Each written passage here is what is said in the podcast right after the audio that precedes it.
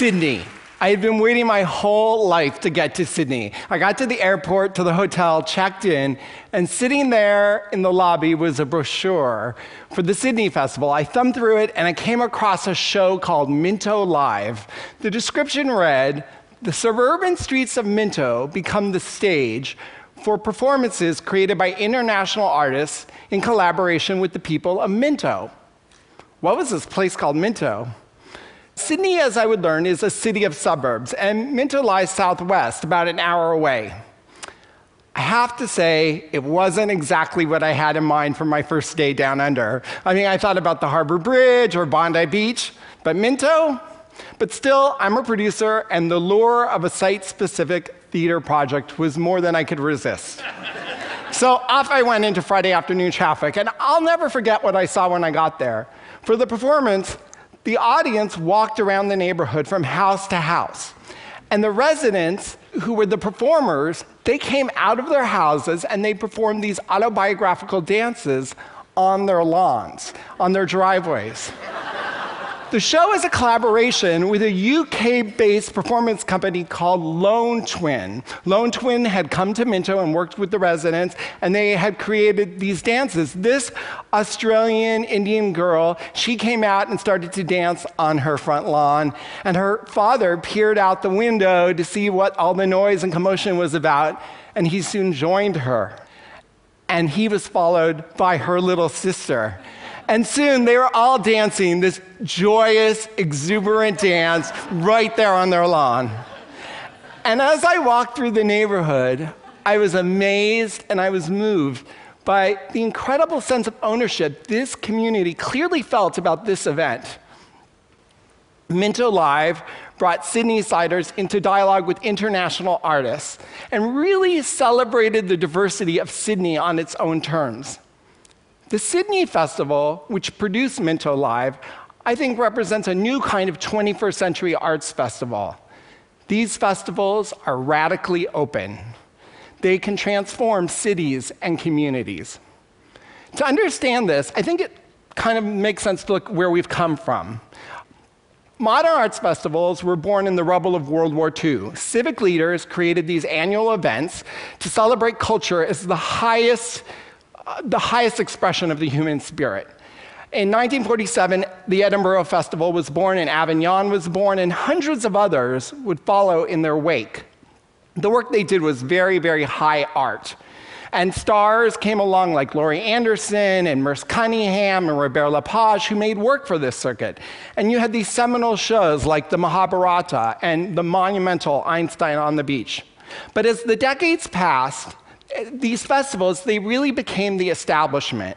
And as the culture and capital accelerated, the internet brought us all together, high and low kind of disappeared. A new kind of festival emerged. The old festivals, they continued to thrive, but from Brighton to Rio to Perth, something new was emerging. And these festivals were really different. They're open, these festivals, because, like in Minto, they understand that the dialogue between the local and the global is essential. They're open because they ask the audience to be a player, a protagonist, a partner, rather than a passive spectator. And they're open because they know that imagination cannot be contained in buildings. And so much of the work they do is site specific or outdoor work. So, the new festival, it asks the audience to play an essential role in shaping the performance. Companies like De La Guarda, which I produced, and Punchdrunk create these completely immersive experiences that put the audience at the center of the action. But the German performance company Rimini Protokoll takes this all to a whole new level. In a series of shows that includes 100% Vancouver, 100% Berlin, Rimini Protokoll makes shows that actually reflect society.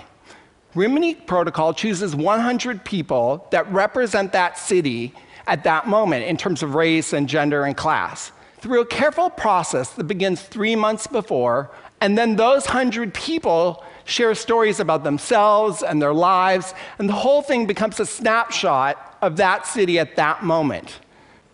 LIFT has always been a pioneer in the use of venues. They understand that theater and performance can happen anywhere. You can do a show in a schoolroom, in an airport, in a department store window. Artists are explorers. Who better to show us the city anew? Artists can take us to a far flung part of the city that we haven't explored, or they can take us into that building that we pass every day but we never went into. And artists, I think, can really show us people that we might overlook in our lives. Back to Back is an Australian company of people with intellectual disabilities. I saw their amazing show in New York at the Staten Island Ferry Terminal at rush hour. We, the audience, were given headsets and seated on one side of the terminal. The actors were right there in front of us, right there among the commuters. And we could hear them, but we might not have otherwise seen them. So, Back to Back takes site specific theater and uses it to gently remind us about the who and what we choose to edit out of our daily lives. So, the dialogue with the local and the global, the audience as participant and player and protagonist, the innovative use of sight. All of these things come to play in the amazing work of the fantastic French company Royal de Luxe. Royal de Luxe's giant puppets come into a city and they live there for a few days.